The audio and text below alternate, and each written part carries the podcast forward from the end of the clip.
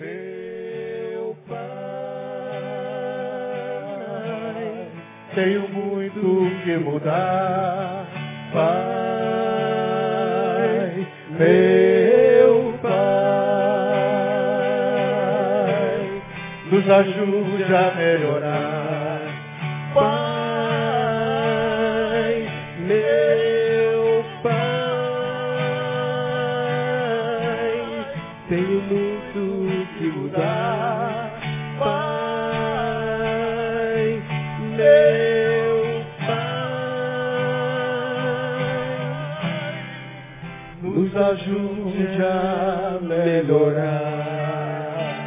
Glória a Deus.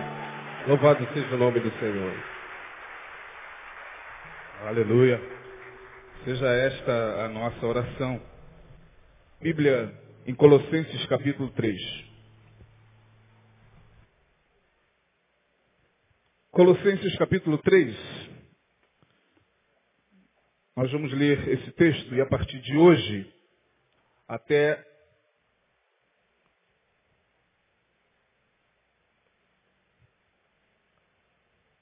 ou daqui para duas quartas-feiras, de hoje para duas quartas-feiras, nós estaremos iniciando uma palavra cujo tema é níveis de consciência. Níveis de consciência. Esse é o estudo que nós programamos para esse mês de janeiro, para as quartas-feiras. Eu pretendo ministrá-lo sucintamente, o tema é muito amplo, mas eu resumi esse tema e pretendo esgotá-lo em três quartas-feiras, se Deus assim nos permitir. Lembrando que quando nós falamos de níveis de consciência, a nossa linguagem hoje aqui é puramente metafísica. É metafísica. É espiritual. Por que, que eu estou dizendo isso? Porque níveis de consciência também se encontra ou se encontram na medicina. Se você buscar lá na medicina, na neurologia, também se fala de níveis de consciência. Por exemplo, quando uma pessoa sofre um acidente e ela tem um traumatismo craniano, os paramédicos, ao chegarem ali, fazem alguns testes para ver o nível de consciência em que a pessoa está. Para ver se ela tem respostas pelos níveis de consciência. E aí nada tem a ver com isso aqui. Né? Lá é medicina. A nossa palavra sobre níveis de consciência é metafísica, é espiritual. E nós vamos ler Colossenses capítulo 3. No ano passado, de fevereiro até praticamente ao final do ano de 2011, o pastor Neil ministrou um estudo muito longo sobre Efésios capítulo 4, não entristeçais o Espírito Santo. Quantos participaram desse estudo aí? Levante a mão. Quase todos vocês. A carta de Paulo aos Colossenses é uma carta muito semelhante à carta de Paulo aos Efésios. As recomendações que Paulo é, registra aqui para a igreja de Colossos, era uma igreja que ficava ali numa das ilhas gregas, né, o povo que se converteu ali em Colossos, era uma igreja praticamente formada de gente é, é, de nacionalidade grega, é a mesma aos Efésios, praticamente. Quando você lê uma carta, é como se, se fosse uma continuidade da carta aos Efésios. E no capítulo 3, Paulo vai nos dizer o seguinte: Portanto, se já ressuscitastes com Cristo, buscai as coisas que são de cima, onde Cristo está assentado à destra de Deus. Pensai nas coisas que são de cima e não nas que são da terra, porque já estáis mortos e a vossa vida está escondida com Cristo, em Deus. Quando Cristo, que é a nossa vida, se manifestar, então também vós vos manifestareis com Ele em glória. Mortificai, pois, os vossos membros que estão sobre a terra, a prostituição, a impureza, o apetite de desordenado, a vil concupiscência e a avareza, que é a idolatria. pelas quais coisas vem a ira de Deus sobre os filhos da desobediência, nas quais também em outro tempo andastes, quando vivias nelas. Mas agora despojai-vos também de tudo, da ira, da cólera, da malícia, da maledicência, das palavras torpes da vossa boca.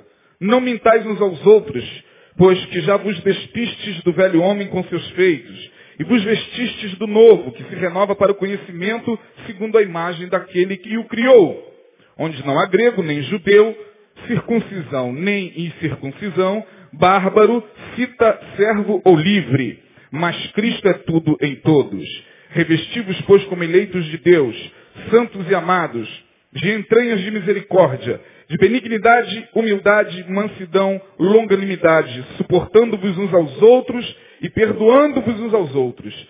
Se algum tiver queixa contra o outro, assim como Cristo vos perdoou, assim também vós fazei.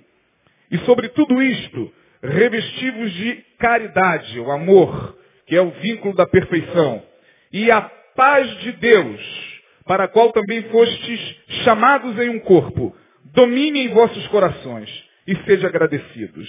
A palavra de Cristo habite em vós abundantemente em toda sabedoria, ensinando-vos e admoestando-vos uns aos outros com salmos, hinos e cânticos espirituais, cantando ao Senhor com graça em vosso coração. E quando fizerdes por palavras ou por obras, fazei tudo em nome do Senhor Jesus, dando por ele graças a Deus e Pai.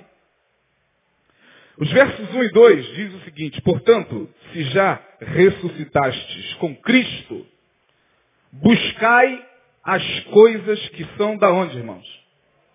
De cima, do alto, em algumas traduções. E não onde Cristo está sentado à destra de Deus. Pensai, olha o verso 2. Pensai, diga, pensai nas coisas que são de cima e não nas que são da terra. Muito bem.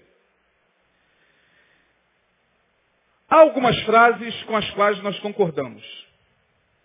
Eu acredito que a maioria, pelo menos 98%, concordam com algumas frases, por exemplo, todos os homens são iguais perante a lei.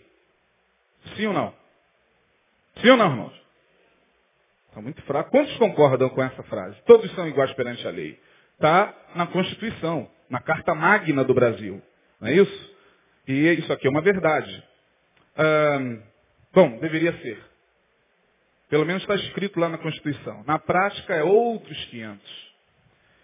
A gente também concorda com essa frase aqui, todos os homens são iguais perante Deus. Bom, todos são iguais perante Deus. Deus não faz o quê? Ó, viu lá como vocês sabem? Deus não tem filhos prediletos. Deus ama todos igualmente. Todos nós concordamos com essas frases. Sim ou não? Mas, será que diferencia um ser humano do outro? Gente, quando a gente olha para a sociedade de um modo geral e quando a gente olha para as pessoas e se relaciona com elas, quando a gente vive dia após dia é, com os seres humanos e como humano que nós somos, pois fazemos parte da humanidade também, percebemos que mesmo todos sendo iguais perante a Deus, mesmo Deus não fazendo acepção de pessoas, mesmo que tudo isso aqui que nós falamos seja uma verdade, a gente consegue perceber que espiritualmente algumas pessoas diferem das outras. Por exemplo, quando você pergunta o que, que difere um ser humano do outro, alguém poderia responder a posição social. Posição social, bom. Um pertence a uma determinada posição social, outro pertence a uma outra posição social. Isso diferencia o ser humano. Será? Eu acho que Deus não leva em conta isso. Quantos concordam comigo? Levante a mão. que Deus não leva em conta a posição social? Levante a mão. Deus. Estou falando de Deus. Não estou falando do presidente da República e nem do, do, pastor e nem de qualquer outra pessoa. Deus não leva em conta a posição social. Levante sua mão. Quantos concordam? Jesus não olhava a posição social de ninguém. Quantos concordam? Claro. Então estamos de acordo. Posição social não difere, para Deus pelo menos, um ser humano do outro. Isso tem a ver, né, a posição social tem a ver com a gente. Nós, costumeiramente, costumamos, costumeiramente, costumamos, é uma redundância. Né, mas costumeiramente, a gente trata melhor alguém cuja posição social é mais elevada em detrimento daquele cuja posição social é menos elevada. E vocês sabem muito bem do que a gente está falando, vocês sabem perfeitamente do que eu estou falando. Há pessoas, por exemplo, que em determinados ambientes não cumprimentam ah, os faxineiros, as pessoas que trabalham na limpeza, as pessoas cuja posição social está um pouquinho abaixo da dele, ele passa e não cumprimenta.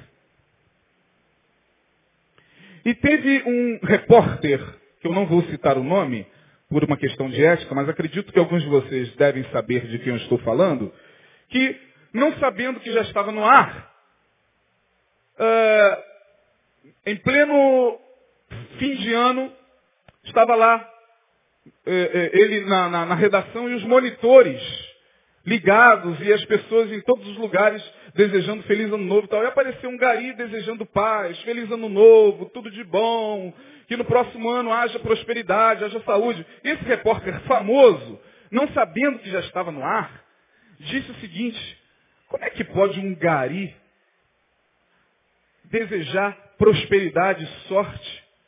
Um gari Quantos souberam disso? Levante sua mão. Pouca gente. Sabe qual é o nome dele? Não vou falar porque é uma questão de ética. A nossa fala sai na internet e vai que ele me processe. Mas saiu por aí. Aí depois ele teve que pedir desculpas, enfim. Mas, esse falando de posição social, há uma diferença de tratamento de, entre seres humanos e seres humanos. Diante de Deus, não. Então, o que difere um ser humano do outro, já que não é a posição social? A questão financeira. Muitas vezes atrelada à posição social, mas a questão financeira. Quem tem grana, manda. E quem não tem, obedece. É o dinheiro quem manda no país. Então, o cara que tem grana se diferencia daquele que não tem.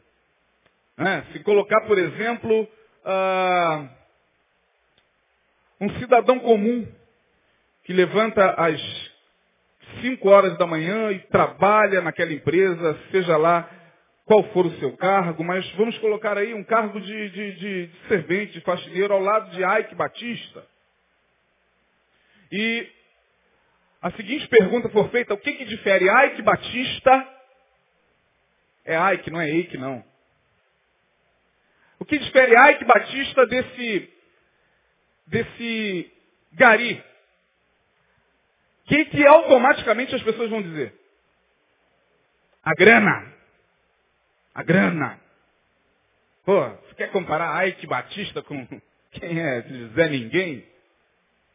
Então o dinheiro, pelo menos a sociedade veria dessa forma, difere um ser humano do outro, mas você acha que Deus leva em conta isso? Sim ou não? Não. Uh, eu também acho que não. Eu não creio que Deus trate melhor quem tenha dinheiro em detrimento de quem não tem. Eu não creio que Deus privilegia quem dá o dízimo maior do que aquele que dá o dízimo de um salário mínimo. Eu não creio nisso. Se bem que algumas igrejas, em alguns ambientes religiosos, quem tem dízimo alto tem privilégio, tem cargos, tem tratamento diferenciado, tratamento VIP, Very Important Person. Vem aqui, por favor, ilustre. Que o dízimo dele é alto. E ele jacta-se, ele orgulha-se pelo fato de seu dízimo ser alto. Uh, mas para Deus isso é restolho. Bom, já que não é posição social, já que não é questão financeira, já sei. O que difere um ser humano do outro é o nível de instrução. Quanto mais canudos alguém tem na parede, mais importante ele é diante daquele que é alfabeto ou semi-analfabeto. Pronto. Está delimitada a diferença entre um ser humano e outro. Esse estudou muito, esse não estudou nada. Bom, socialmente isso pesa pra caramba. Na sociedade, isso tem um peso enorme. Sem dúvida alguma. Mas será que diante de Deus tem? Será que Deus respeita canudos na parede? Anel de doutor no dedo?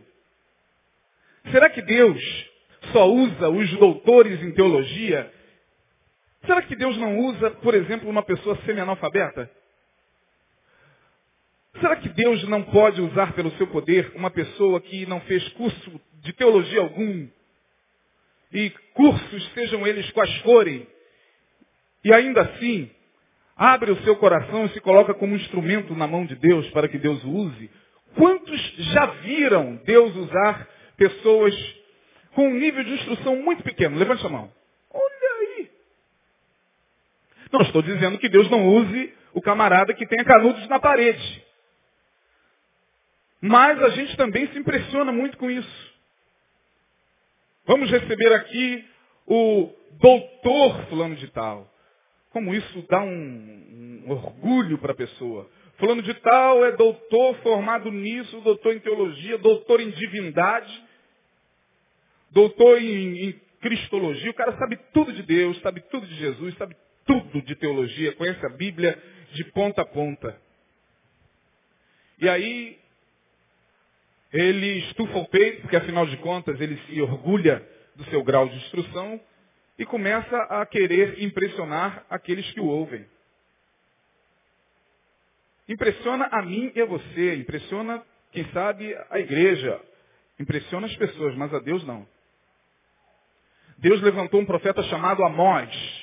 E Amós disse, o Senhor me tirou lá da lavoura, eu estava lá plantando abóbora. Eu estava plantando moranga e o Senhor me tirou de, de trás da lavoura para dizer assim diz o Senhor. Ó Israel.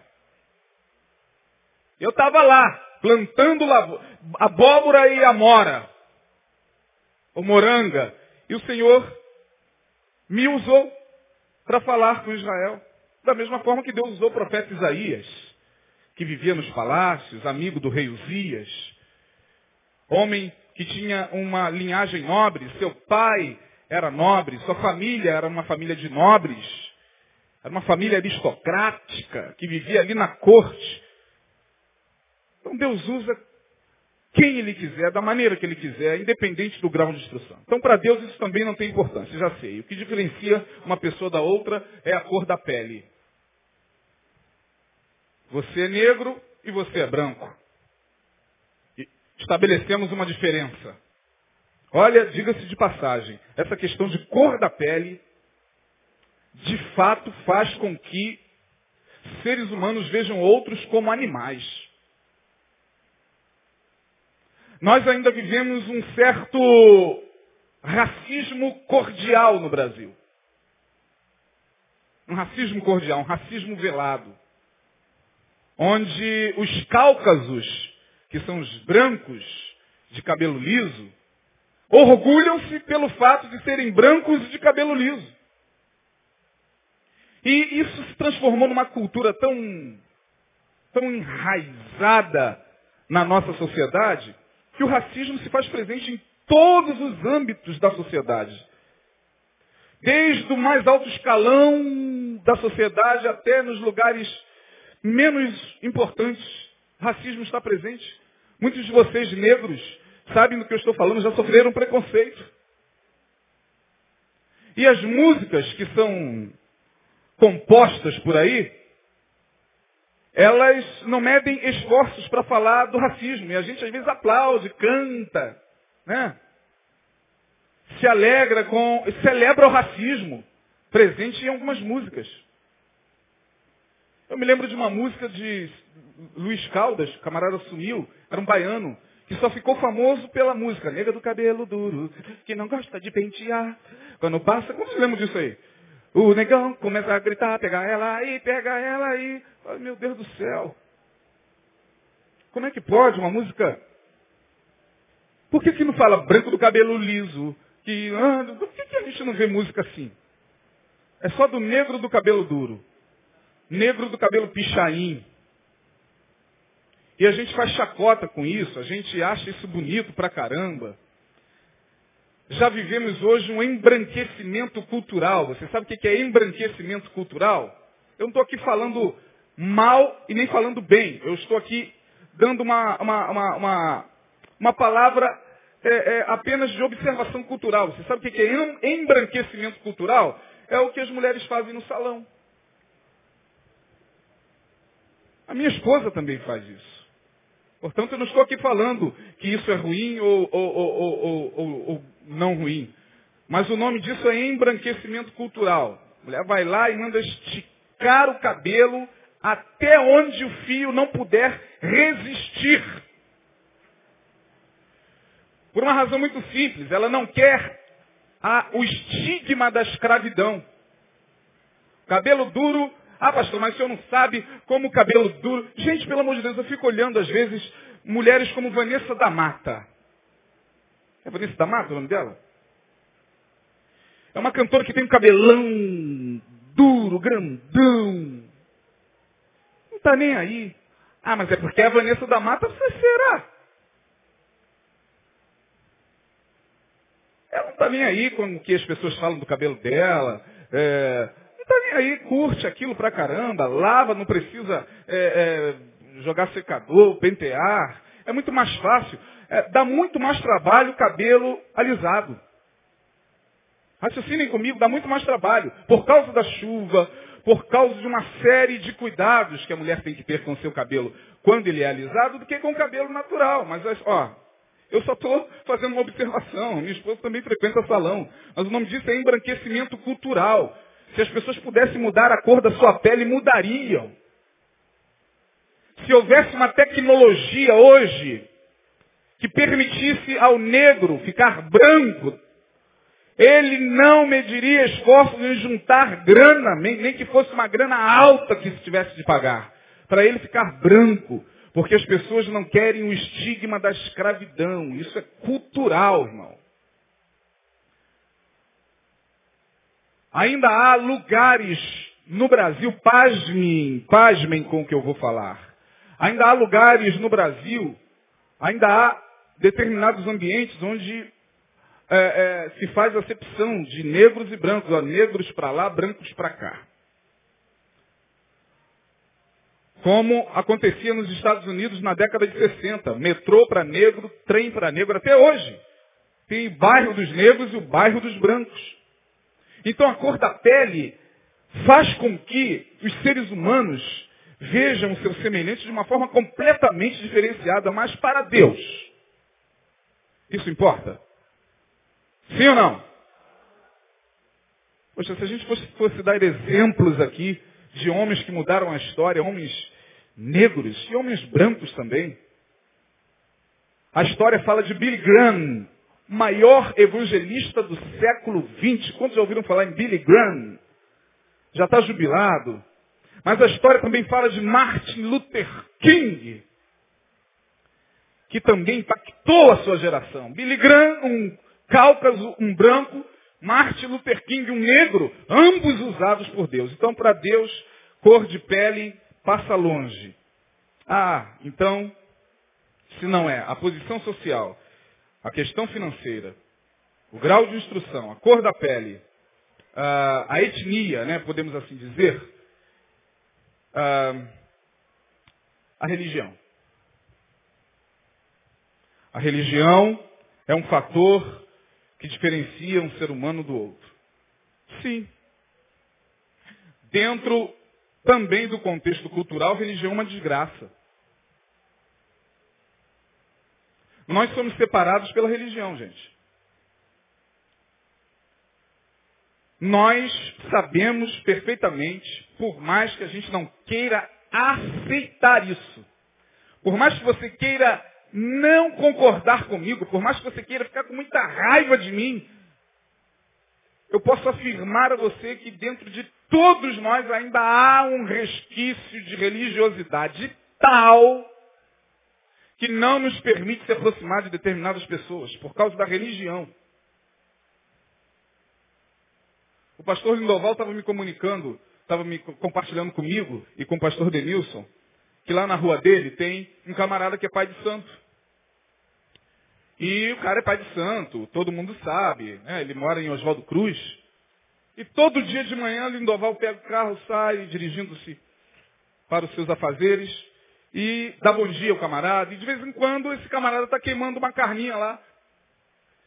E aí o Lindoval passa e ele ficou sabendo a, a, que o Lindoval veio do sul e falou, e aí pastor, uma carninha aí?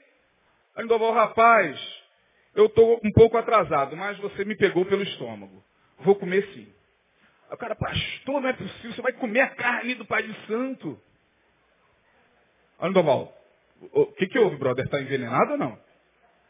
Ele, não, pastor, é porque os crentes dessa rua aqui são apavorados comigo e passam do outro lado da calçada falando o sangue de Jesus tem poder, levantando a mão aqui para casa e sabe lá o Deus o que, que eles estão pedindo para mim, se é a vida ou é a morte.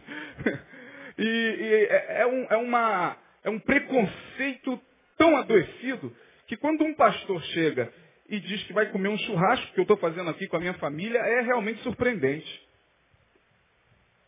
A gente sabe do que a gente está falando, vocês sabem do que eu estou falando. Alguns de vocês têm essa dificuldade ainda. E oram a Deus, pedindo a Deus para que quebre isso dentro de vocês, para que vocês se aproximem de determinadas pessoas, das quais você ainda não se aproximou porque ela pertence a uma outra religião. E nós temos essa barreira religiosa terrível e que está acabando com o planeta. Está acabando com o planeta é a religião também, irmãos. Imagine você, se um muçulmano agora passa ali em frente à, à, nossa igreja e cisma de entrar aqui. Poxa, uma igreja. É um muçulmano, um muçulmano. É que vive lá é, é, é, na, nos países árabes sendo humilhado, sendo escorraçado, sendo vilipendiado, estuprado, despojado pelo judeu, pelo israelita. Israel acabou com a Palestina. Relegou os palestinos a um pedacinho de terra infrutífera, chamada faixa de Gaza. Vocês vão ficar aí, seus miseráveis. E aí imagine você, um muçulmano, cisma de entrar numa igreja e essa igreja é, está celebrando um culto voltado para os costumes judaicos. Imagina, o muçulmano chega ali na porta, ah, lá o camarada com a bandeira de Israel. Lá, lá, lá, lá, lá, lá, lá, lá, hey, lá, lá, o pessoal do G12. E o cara olha e vê bandeira de Israel para tudo quanto é lado. Gente vestido com a bandeira de Israel e passando a bandeira de Israel na cabeça. Tu imagina, o camarada que é muçulmano, para quem o símbolo da bandeira de Israel é um símbolo de opressão. De opressão para o seu povo. Imagina, o cara entra numa igreja dessas aí, que tem por aí, dessas que tem por aí, que adoram enxertar na sua doutrina, na sua liturgia, práticas judaicas. Camarada, pelo amor de Deus, se ele entra com bomba pendurado na cintura, só a misericórdia de Deus, irmão. Eu falei aqui mesmo que eu vou explodir. Vocês estão entendendo o que eu estou falando ou não? Eu estou falando grego, não, né? Está dando para entender, irmão? Pois é. A, a, a religião separa os seres humanos de uma tal maneira que nem entre nós a gente se entende. Nem os evangélicos são o povo, ou é o povo, mais dividido do planeta. A gente não se entende nem entre a gente, irmão. Nós estamos numa desvantagem enorme em relação a algumas outras religiões. A gente não vê muito essa guerra, essa dissensão, até vê. A gente não vê muito essa guerra, por exemplo, entre os católicos. Aonde o católico chega e encontra um outro católico, eles estão, bem pra caramba. E onde um muçulmano chega e encontra outro muçulmano, eles sentam, compartilham. Onde um kardecista chega e encontra outro kardecista, a conversa flui normalmente. Agora, onde um evangélico chega a probabilidade de ter problema é muito grande. Porque o pentecostal acha que tem muito mais poder do que aquele que não é pentecostal. O neopentecostal acha que a visão dele está muito mais ampliada do que os históricos. Os históricos, por sua vez, olham para os neopentecostais e dizem o seguinte, são eles que estão estragando tudo. Fica difícil demais. A gente vai dar a paz do Senhor, descobrem que a gente é da Igreja Batista Betânia, já fecham a cara. Nem entre a gente a gente se entende. Então, a religião de fato, entre nós, e também por causa de um fator cultural, diferencia um ser humano do outro. Mas, e para Deus? Será que Deus, olha aqui para mim, irmão, Será que Deus leva em consideração religião? Perceba como há uma dúvida. Talvez na cabeça de alguns, sim, a evangélica. Aonde é que está escrito que Jesus era evangélico? Onde é que está escrito que Jesus era espírita? Onde é que está escrito que Jesus era católico? Onde é que está escrito que Jesus pertencia a alguma religião? Bom, por uma questão cultural, ele até participava do judaísmo, porque ele era um judeu.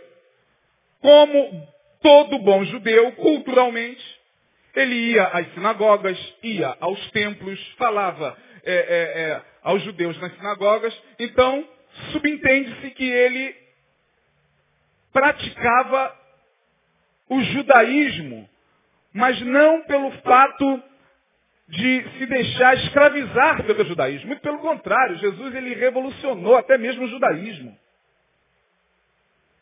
Então Deus não olha para a religião. Essa ideia de que Deus só fala no nosso meio, de que Deus só usa profeta evangélico, de que Deus só usa é, é, é, é gente evangélica, de que Deus pode falar através de um evangélico. A gente é, tem uma mente tão pequena que a gente se esquece do que Deus falou através do profeta Isaías. Por lábios estrangeiros e por outro povo falarei a Israel. Por lábios estranhos e por uma outra gente, eu falarei a este povo. Deus falou isso. Mas a gente acha que Deus está preso a, a, a, aos nossos guetos evangélicos. Deus só pode usar profeta se sobre ele houver a alcunha de evangélico. Eu não creio assim. Eu creio que há muitos profetas não evangélicos. Eu creio que há muita gente de Deus não evangélica. Pode se escandalizar. Eu acho que você, o que você está ouvindo aqui não é nada novo. Não é nada novo, não é nada novo. Então não precisa nem se escandalizar. Porque eu não estou falando nada novo. Vocês já ouviram isso aqui outras vezes, muitas vezes até. Então a religião acaba nos separando, mas para Deus não existe religião. O que existe é o amor. Porque no final, o que conta. Ah, vocês já ouviram isso de algum lugar.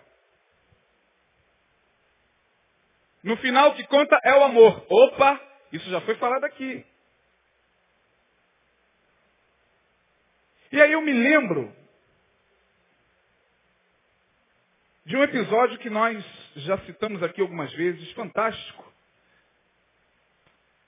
Na década de 40, a Inglaterra estava colonizando a Índia. A Índia era colônia da Inglaterra. Então os ingleses faziam o que bem entendiam na Índia.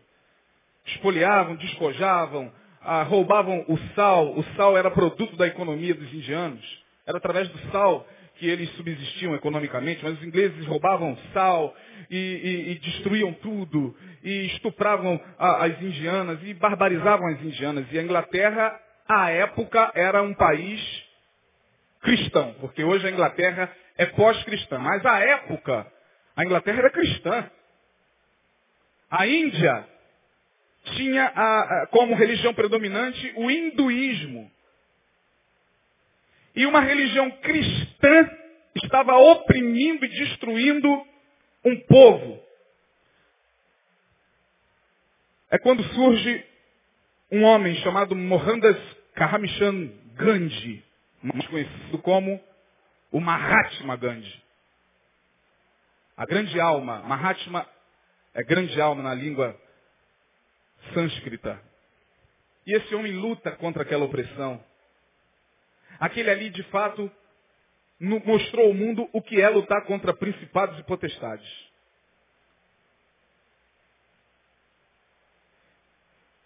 E aí Gandhi se tornou um fenômeno.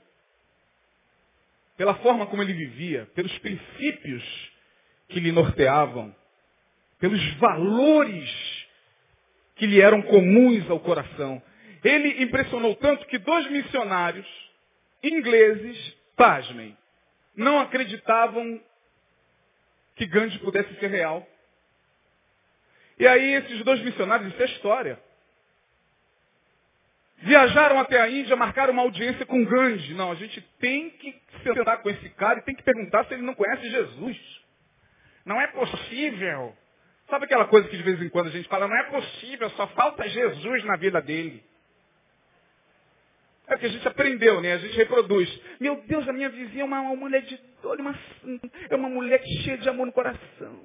É uma, uma mulher é, é, que ajuda o próximo. É uma, uma pessoa ilibada moralmente. É uma pessoa que não mente tal. Só falta Jesus. Os missionários falaram a mesma coisa. Só falta Jesus para o Gandhi. Vamos lá evangelizá-lo. Aí foram. Os dois missionários evangelizar Gandhi, falar com Gandhi, ter uma audiência com Gandhi. E ele os recebeu, daquele jeitinho dele, um par de óculos, uma túnica, era tudo que ele tinha. E uma cabra, da onde ele tirava o seu leite. E os missionários sentaram com ele e falaram, não é possível, Mahatma, a sua vida é tão, é tão cheia dos princípios do reino de Deus. Você é um homem tão cheio dos valores do reino de Deus, não é possível que você não tenha aceitado a Jesus como seu Salvador. E gente está deixando os caras falarem. Você não quer aceitar Jesus como seu Salvador? É loucura, né? Porque você já ouviu falar de Jesus, Gandhi? E Jesus para lá, Jesus para cá. Os caras falaram pelos cotovelos. E a única resposta de Gandhi para eles foi a seguinte. Meus queridos, no vosso Cristo eu creio, não creio é no vosso cristianismo. Se eu tiver de aceitar o vosso cristianismo, porque é isto que vocês me propõem, terei que renunciar ao Cristo. Prefiro Cristo do que o cristianismo. O seu país está oprimindo o meu. O meu povo está sendo destruído, está sendo dilacerado, está sendo humilhado por causa do seu país cristão. Não quero esse cristianismo. Prefiro Cristo. Passar bem. Aí ficaram assim mesmo. Vamos embora, né? E voltaram. Então, gente, uh, sinceramente, sinceramente, eu não acredito que Deus leve em consideração esses fatores. Estou certo que daqui por diante, prestem bem atenção no que eu estou falando, eu, pastor Isaías Marcelo, afirmo e me responsabilizo por aquilo que eu estou afirmando aqui, no altar de Deus. Eu estou certo de que daqui por diante ficará mais claro para a humanidade que a diferença entre os seres que habitam este planeta se dará nos níveis de consciência. Níveis de consciência. Níveis de consciência. Tem um pouco a ver com o que Paulo escreveu na segunda carta de Timóteo, capítulo 3. Sabe, porém, isto, que nos últimos dias sobrevirão tempos difíceis, porque os homens serão amantes de si mesmo, caluniadores, ingratos, cruéis, traidores, desobedientes a pais e mães, é, irreconciliáveis. E Paulo traça o perfil da humanidade do tempo do fim. E nesse bojo, nessa coletividade de maldade, Paulo não está ali falando de que religião as pessoas pertenceriam. Ele está falando de que nos últimos tempos os seres humanos seriam assim. Inclusive os evangélicos, que não deveriam ser assim, mas Paulo está dizendo com palavras muito claras que eles seriam assim nos últimos dias. Isso aqui é pior. Isso é que aterroriza o coração. Você saber que todas estas características traçadas por Paulo ali na segunda carta de Timóteo, capítulo 3, tem a ver também com gente que carrega a Bíblia. Que se diz evangélica. Que frequenta cultos, que frequenta templo, que dá dízimo, que ora, que canta, que aplaude, que pula. Paulo está dizendo, estas pessoas, nos últimos tempos, seriam assim. Não é possível. E aí, quando eu li esse texto de Paulo, eu fiquei pensando comigo, meu Deus, mas os homens são assim desde que a humanidade é a humanidade. Sabe que Paulo não está equivocado? Paulo está dizendo que nos últimos dias os homens seriam amantes de si mesmo, caluniadores, cruéis, ingratos, profanos, desobedientes, mais amigos dos prazeres do que amigos de Deus. Então eu falei, pô, mas espera aí, só nos últimos dias é que os homens serão assim? Que eu saiba, os homens são assim desde que a humanidade é a humanidade. Desde que o homem caiu. Mas não, sabe o que, que Paulo está dizendo? Paulo está dizendo que à medida em que nós, seres humanos, caminhamos para o tempo do fim, a humanidade se daria a conhecer pelos seus níveis de consciência.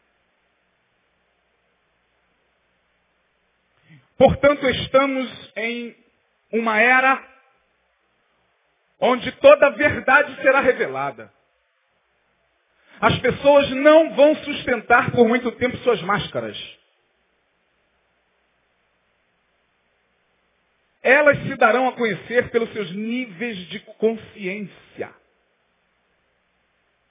E você pode ter certeza disso, irmão. Não tem para onde fugir. Acompanhe a sociedade e acompanhe a humanidade. E veja, com seus próprios olhos. Hoje, nos restam dez minutos, eu gostaria de falar do primeiro nível de consciência. Eu vou falar sobre quatro níveis de consciência. Já que isso diz respeito à humanidade, e nós fazemos parte da humanidade, já que a palavra nos alertara através de Paulo, através dos profetas, através de tantos outros homens de Deus, de que nos últimos tempos nós viveríamos diante de níveis de consciência muito diferenciados, e aí está a resposta para a pergunta inicial. O que faz diferença para Deus de pessoa para pessoa? Níveis de consciência. Por que, que Deus olha para Davi e diz, achei Davi? E com meu santo óleo ungi. Por que, que Deus diz na sua palavra que há vasos de honra e vasos o quê? De desonra. Por que Jesus disse que os verdadeiros adoradores adorarão ao Pai em espírito e em verdade. Ele não disse, todo mundo que está na igreja vai adorar o Pai em espírito e em verdade. Claro que não. Ele está dizendo os verdadeiros, e disse mais, e eu procuro. tais adoradores. Outro texto diz o seguinte, os olhos do Senhor buscam, os meus olhos buscam os fiéis da terra, para que, para que estejam comigo.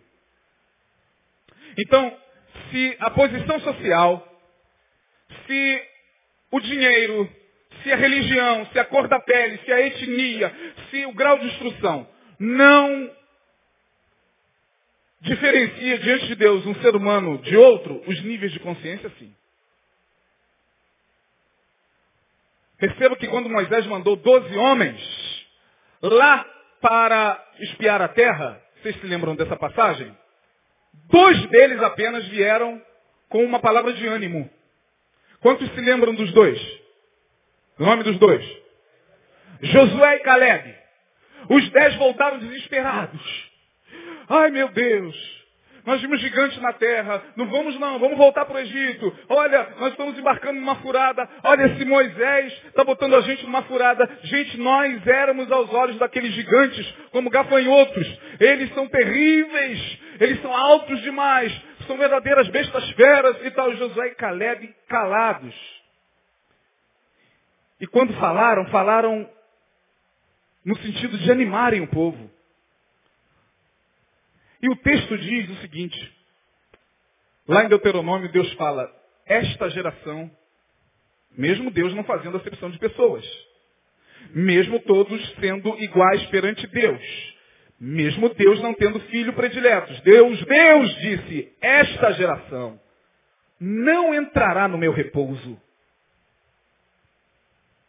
Seus cadáveres cairão pelo deserto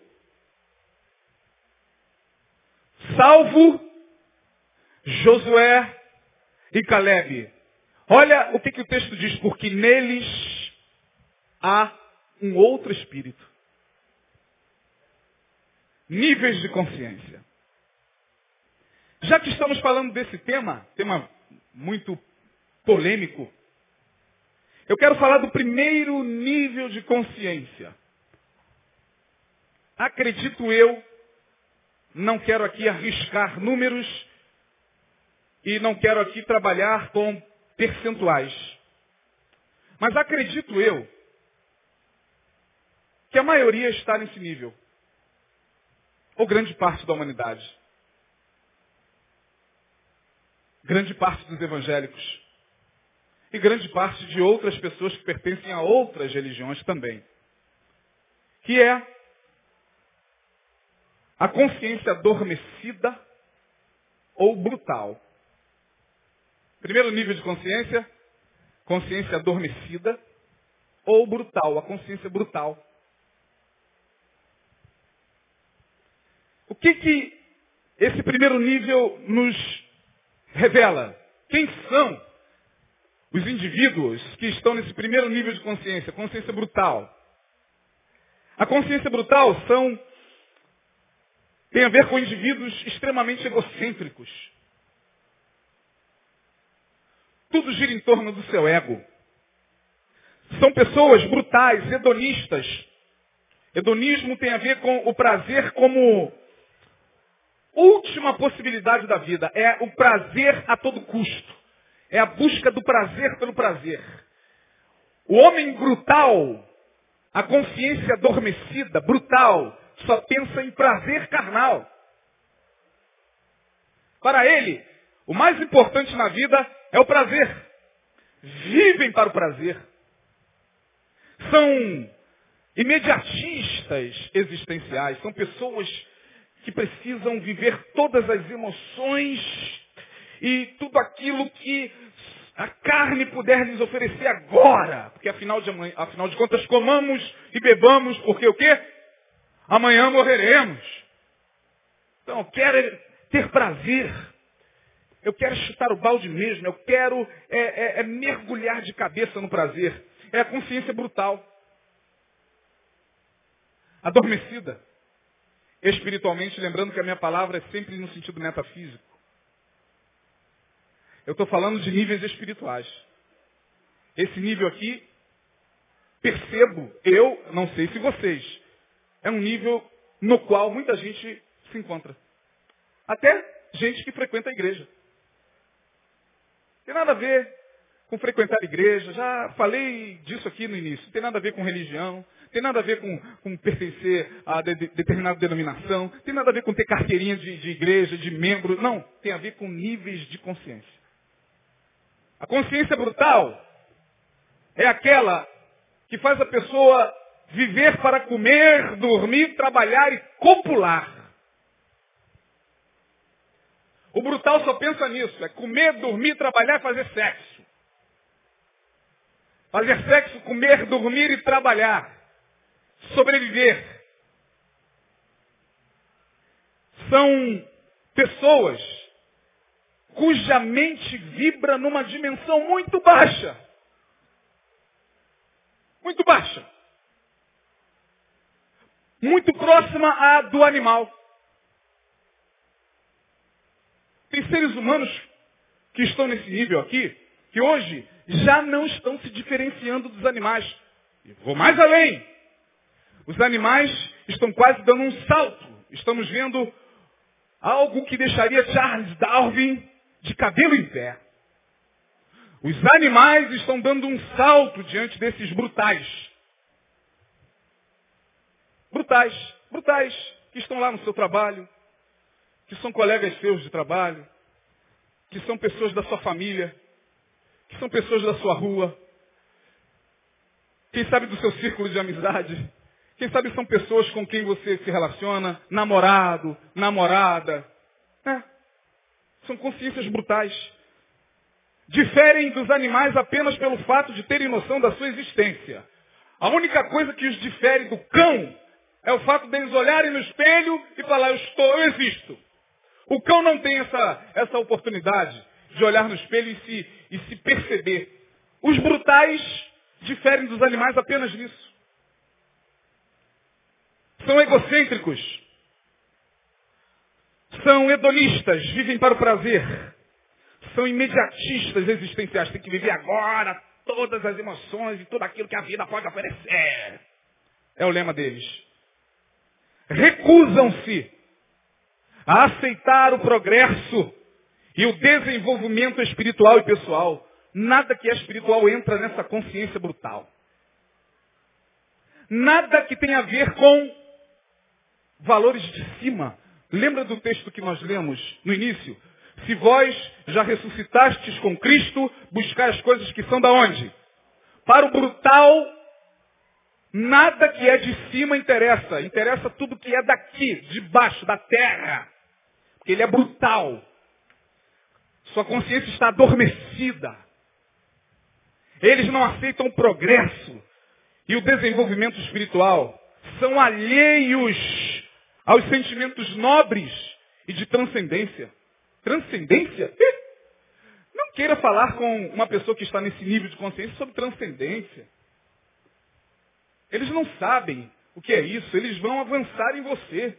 Se você lhes propuser algo que seja transcendente. É bem provável que eles avancem em você e te bata, e te bata. Porque o negócio deles é bater. O homem brutal pensa em porrada. Pensa em destruição. São aqueles que matam pelo prazer de matar. São aqueles que olham e dizem, vamos matar. Hoje eu quero matar. São os brutais. Selvagens. Adormecidos espiritualmente. Brutais. Matar! Ah, quando você se deparar com alguém, ah, com um pedaço de pau na mão, então você olha, meu Deus, esse é o brutal. Esse é o brutal. Eu quero ler, antes de nós terminarmos, e hoje ficaremos nesse primeiro nível, alguns textos bíblicos. Salmo 92, verso 6. Vamos lá, rapidinho. Salmo 92, versículo 6. Vamos lá, desembanhando a espada, 1, 2, 3. Quem achou vai ler bem alto. Salmo 92, 6. Vamos ver o que diz aí o salmista. Vamos ver se ele corrobora com o que eu estou dizendo. Salmo 92, 6. Quem achou, leia bem alto. Espera aí. Deixa eu ver se tem um microfone aqui para ajudar. Aqui. Ah, pega aqui, varão. Preste atenção nesse texto aqui. O homem brutal nada sabe. É o eu louco não entende isto. Fechou. Obrigado. O homem brutal, é isso que está na sua Bíblia aí? Sim ou não? Nada sabe. Esse nada sabe aí, não é que ele não sabe fazer matemática, conta de matemática, não é que ele, sabe, ele não sabe resolver problemas de física. Não, são pessoas muito inteligentes no que diz respeito ao seu QI, são pessoas que resolvem problemas de matemática. São pessoas capazes de pegar uma prova e arrebentar a boca do balão. São pessoas que resolvem problemas de física. São pessoas. Não, esse nada sabe, nada sabe do que é de cima. O louco não entende, o homem brutal nada sabe. Outro texto rapidinho. Já passamos três minutos da hora. Salmo 94, verso 6. Quem se atreve? Está pertinho aí. Salmo 94, versículo de número 6. Leia aí quem achou, irmão, bem alto.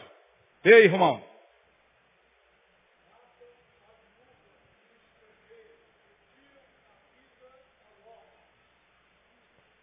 Deixa eu ver se é, se é isso mesmo ou se me enganei. Salmo 94, verso 6. Nós lemos qual? Antes? 92, 6. Vamos lá. 94. Não, não é esse não. Oito. Oito. Leia aí, varão.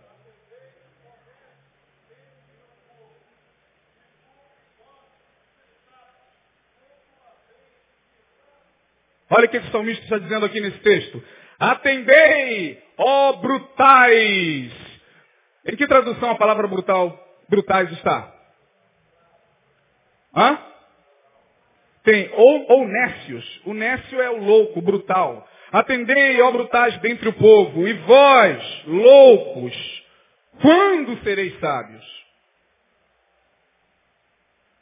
Muito bem. Ah, eles resistem ao progresso espiritual. Eles não conseguem pensar no que é transcendente. Segunda carta de Timóteo, capítulo 3, versos 7 e 8. Vamos lá. O que, que Paulo fala sobre estes que estão no primeiro nível de consciência? Segunda carta de Paulo, capítulo 3, versos 7 e 8. Vamos lá? Segunda que eu falei? Segunda carta de Paulo a Timóteo, né? O que está escrito aí? Alguém achou? Oi? Vamos lá. Diz assim, que aprendem sempre e nunca podem chegar ao conhecimento da verdade. E como Janes e Jambres, Janes e Jambres são aqueles dois feiticeiros com quem Moisés bateu de frente quando foi até Faraó. Como Janes e Jambres resistiram a Moisés, assim também estes resistem à verdade, sendo homens corruptos de entendimento, réprobos, ou seja, maus quanto à fé. São estes que estão aparecendo aos borbotões na nossa sociedade. Cada dia, os brutais. Vivemos entre os brutais. Esse é o primeiro nível de consciência, consciência adormecida. Adormecida espiritualmente. Brutalizada. O homem brutal só pode fazer o que é brutal. E aí, gente? Dando uma pausa. Isso é tão, é tão sério quanto urgente para esse tempo. Torno a repetir. Haverá um tempo em que ser evangélico não vai representar mais nada.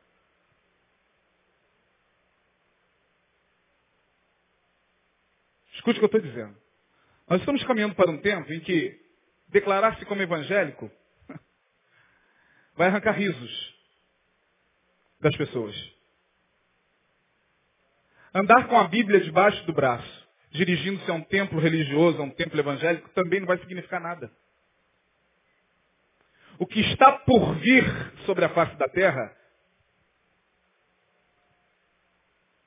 é algo tão tenebroso que os brutais não vão resistir. Mas graças a Deus, Deus tem escolhido um povo para elevar seus níveis de consciência. Pensar nas coisas que são de cima. Só os que buscam o que é de cima poderão resistir. O brutal, o louco não entende isso, nem isso que eu estou falando. Se há algum brutal ao meu alcance, seja aqui, espero que não, seja na internet, ele não vai entender, muito pelo contrário, vai querer me matar.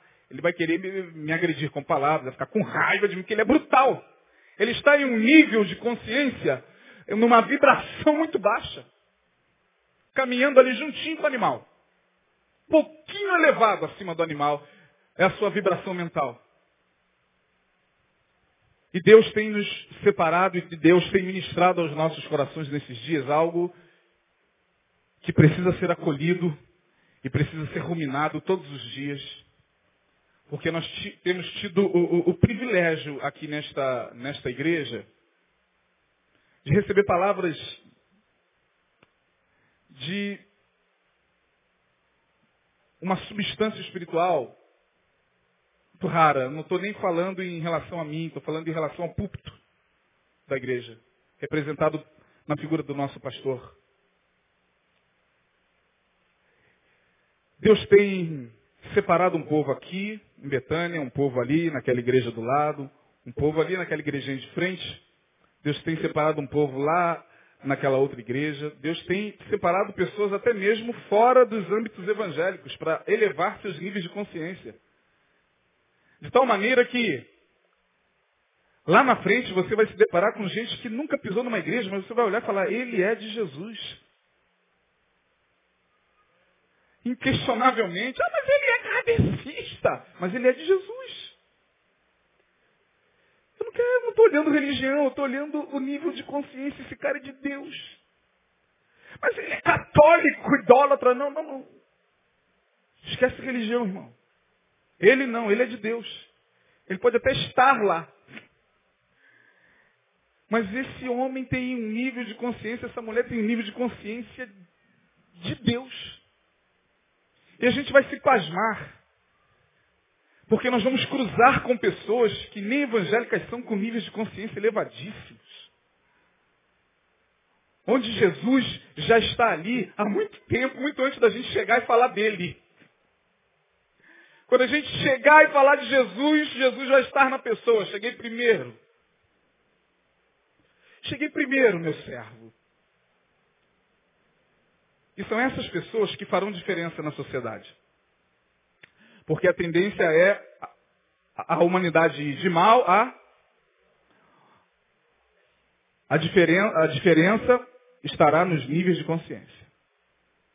Eu espero que nesta primeira noite você ao sair daqui, já sai com o coração inquieto diante daquilo que você ouviu. Inquieto no sentido de, meu Deus, eu não sei em que nível de consciência eu estou, mas eu quero elevar. Eu quero elevar. Jesus olhou para Pilatos e disse, meu amigo, ah, porque eu tenho poder para te soltar. Aí Jesus, que estava num outro nível de consciência, meu filho, meu filho, o meu reino, oh, meu reino não é desse mundo. Vai ganhar dinheiro, vai Pilatos, vai, vai investir, vai. Vai Pilatos, vai se eleger Pilatos. Vai se candidatar às próximas eleições, Pilatos. Teu negócio é esse. O meu reino não, o meu reino não é deste mundo. O mundo aí não é o mundo físico, não. Eu não estou falando que política, dinheiro, é, não, não estou falando que isso é ruim, não. Eu estou falando que níveis de consciência nos fazem ver além disso. Você pode ter muito dinheiro, você pode ser uma pessoa muito bem projetada socialmente, você pode ter um cargo na, na sociedade é, de altíssima posição, mas não se esqueça de que a diferença espiritual na tua vida se dará pelos níveis de consciência. É para isso que Jesus nos chamou. Para andarmos nos lugares altos. Andar nos, nos lugares altos não significa andar nos palácios de Campos do Jordão. E nem nos palácios ou nos Alpes suíços. Lugares altos têm a ver com níveis de consciência. Tem a ver com esse caminhar constante na fé e que vai nos libertando diariamente dos níveis que vão ficando para trás. A gente faz como a cobra. Sai daquele casco, olha para o casco, o casco não presta mais, somos outro. Somos outro. Meu nível de consciência é outro. Aí no dia seguinte, meu Deus, meu nível de consciência é outro. E no outro dia, meu nível de consciência elevou-se de tal maneira que, meu Deus, eu, eu, eu, eu, eu não me deixo mais dominar por certas coisas que me prendiam. E é assim que Deus quer que nós estejamos. Quantos entenderam essa palavra? Guarde no coração, quarta-feira falaremos do segundo nível de consciência. O primeiro nível qual é? A consciência brutal, adormecida. Quarta-feira falaremos sobre a consciência desperta acordada, desperta no sentido de acordada. E aí vamos falar um pouquinho sobre essa, esse nível de consciência. Já melhorou um pouquinho. Mas nós vamos falar na quarta-feira sobre o segundo nível de consciência. Se você recebe essa palavra no seu coração, guarde-a, viva para elevar seus níveis de consciência. Amém, querido? Fique de pé. Vamos orar. Obrigado por esta noite, Senhor. Tudo aquilo que falamos aqui. Ó Deus, da tua parte. Exageros à parte, exageros humanos à parte. Nós queremos ficar com o que tu ministraste aos nossos corações. Eu te peço que o Senhor nos faça entender aquilo que de mais importante nós ouvimos hoje. E trabalhe em nossas consciências, porque, não sendo assim, Senhor, nós não teremos como nos manter de pé diante daquilo para o que a sociedade está caminhando. Ajuda a tua igreja, ajuda o teu povo, ajuda cada um de nós, ajuda ao irmão que está nos ouvindo lá do outro lado da internet, ajuda o teu povo. Nós contamos contigo e só o Senhor pode elevar nossos níveis de consciência até o dia de Cristo Jesus. Obrigado, dá-nos um restante de semana na tua presença, nós assim oramos em nome de Jesus Cristo. Amém. Deus abençoe e dê um abraço ao seu irmão, até quarta.